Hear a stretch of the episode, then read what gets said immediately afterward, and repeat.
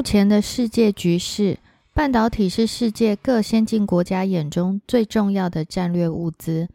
半导体相关最先进的技术也集中在台湾，但是台湾有个举世皆知的恶邻居中国，总是在文攻武吓台湾。因此，近年台积电也基于各种理由，在美国、日本甚至德国设厂，而美国也以技术甚至立法的角度来防堵先进技术流出到中国。在其他国家的部分，美国、欧盟甚至印度都有以国家力量集资投入并扶植半导体产业的政策出现。可以请您谈谈？您怎么看待这一场半导体战争呢？也就是说，你看台积电这种方式，台积电跟三星最出名的是苹果事件嘛？大家都知道，今天郭台铭有很大的问题了。虽然他声量很大，他其实有很大的问题。因为像库克在扶持富士康以前那个小女工嘛，成立立讯嘛，后来库克在扶持他，某程度来取代了或是分摊了一些富士康的生产的量额。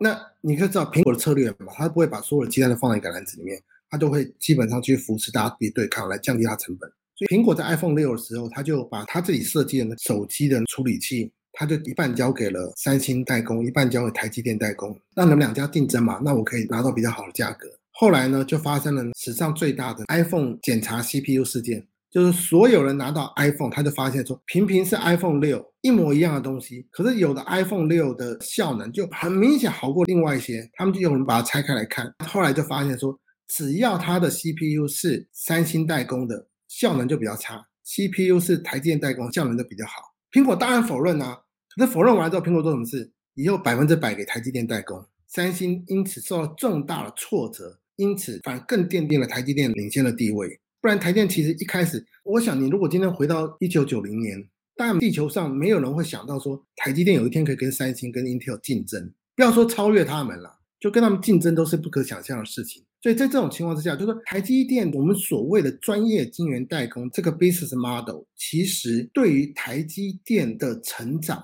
台积电的核心竞争力是有非常非常关键的地位的。在这种情况之下，台积电才能独步全球。可是另外一件事情更让人想象不到的是，说一开始石油很重要，后来美国发现页岩油让中东地位稍微下降一点。可是后来没发现到说，因为电子资通、资讯通信技术这么快速的发达，所以反而使得半导体地位大幅的上升。在这种情况之下，台积电就变成了兵家必争之地。张忠谋所谓的意思是这样，因为后来大家知道了，川普对中国发起了贸易战，后来演变成金融战、科技战等等之类各式各样彼此的竞争。那到拜登之后，拜登基本上。他其实原意有意降低了，不过因为习近平这个大傻瓜，他反正就是在每次拜登有意要放松的时候，习近平就出错，让那个拜登想放松也没办法。可是拜登对于科技战是非常非常严守的，甚至守的比川普更紧。就对川普，他就是说我有金融战啊，有科技战啊，有贸易战，哗啦哗啦一大堆。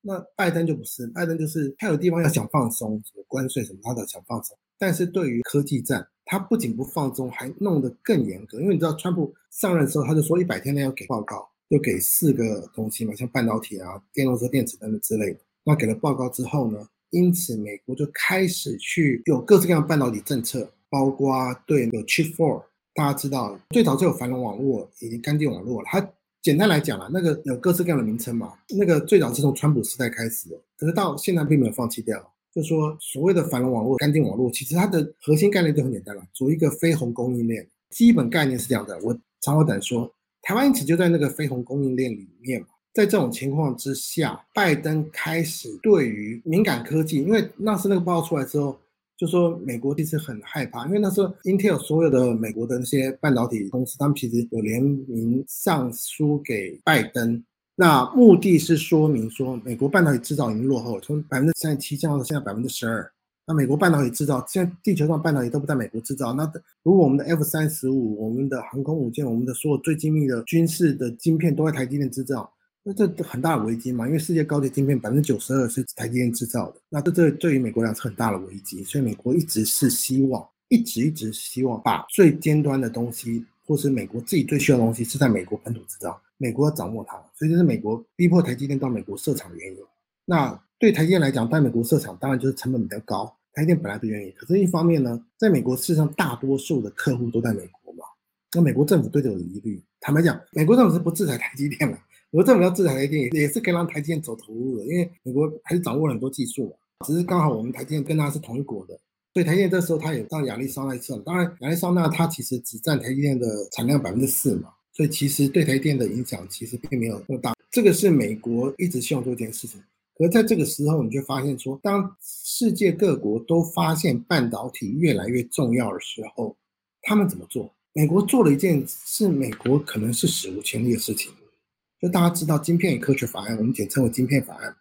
晶片法案里面很多事情啦，当然就是提供五百二十亿美元的资金的补助。那我刚说，Intel CEO 每天在美国骂台积电的目的就是说。就希望这个钱不要给台积电，可是对台积电来讲，你很难真的排除台积电。为什么？慈悲没有敌人，因为台积电代表谁的利益？苹果、AMD、NVIDIA 搭建的 Chat 那个 GPT 就是 NVIDIA 嘛，就是这些 AMD 做 server。晶圆代工其实另外好处是说，让台积电跟他客户的利益连接了。你今天真的把台积电打死，当然大家都跑到 Intel 去让你制造，这些公司也是不愿意的。就像我 AMD，我好不容易千辛万苦卖掉了 Global Foundry 拿钱来，好不容易我今天可以跟 Intel 几乎要平起平坐了，我干嘛要回去拜托 Intel 帮我制造晶片？万一 Intel 偷我的技术怎么办？就是说，你可以想象到这些人，他们其实也不太愿意说，像 Intel CEO 每天在骂台积电，说这钱不要给台积电。那那五百二十亿美金，当然其实有另外因素了，就是说它里面有个附加条款，就是说你如果拿了钱的话，你十年内。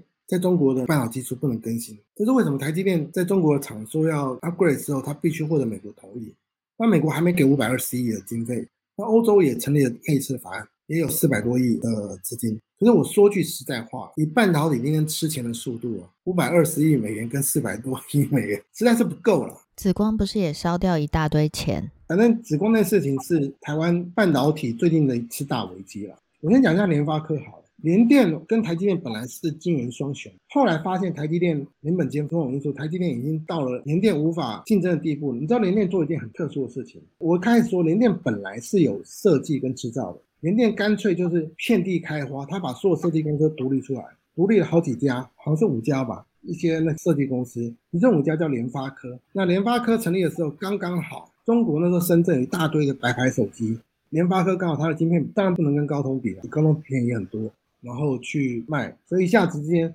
所有中国生产的 Made in China 手机的里面晶片几乎都是联发科的。所以联电后来走了跟那个不同的路。可是这件事情就是很有趣，就是说所谓的产业群聚，就是说它一个东西的成功会造成其他事业的成功，大家反而彼此相辅相成。台积电模式成功哦，造成很多很多地球上半导体设计公司的成功。包括台湾在内，台湾今天有这么多的半导体设计公司，其实有很大一部分就是因为我们有台积电这样的晶圆代工模式。可是这些晶圆代工模式又反而又强化了台积电，因为我们自己本身就有很大的客户，就可以足以去支撑台湾的运作。所以这个东西是相辅相成，反而让台湾的整个半导体的产业链变得更加强壮、更完整。今天我们大概就是仅次于美国嘛。即使你讲设计，它是仅次于美国。那美国设计当然是领先台湾太多，可是你跟世界其他国家比起来的话，我们也是领先它非常非常的多。那在这种情形下，这反而也是台湾半导体产业的一个优势了。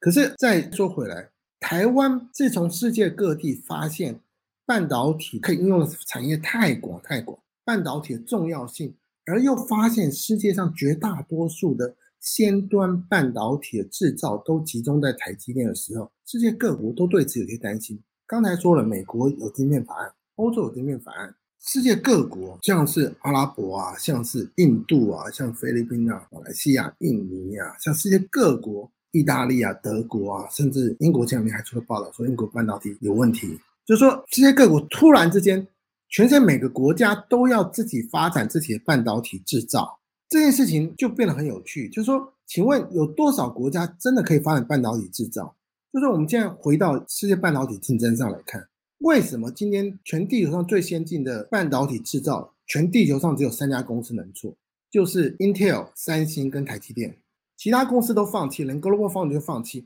请注意，我不是说他们不跟台积电竞争，我说他们放弃的意思是说，因为随着半导体厂房的规模、投入资金越来越大，研发金额越来越高。就高到后来这军备竞赛的结果，全地球上所有其他公司都已经宣布放弃跟这三家公司竞争了。所以现在全地球在竞争最先进半导体制造，就只有三家公司而已，其他公司根本就完全是无能为力的。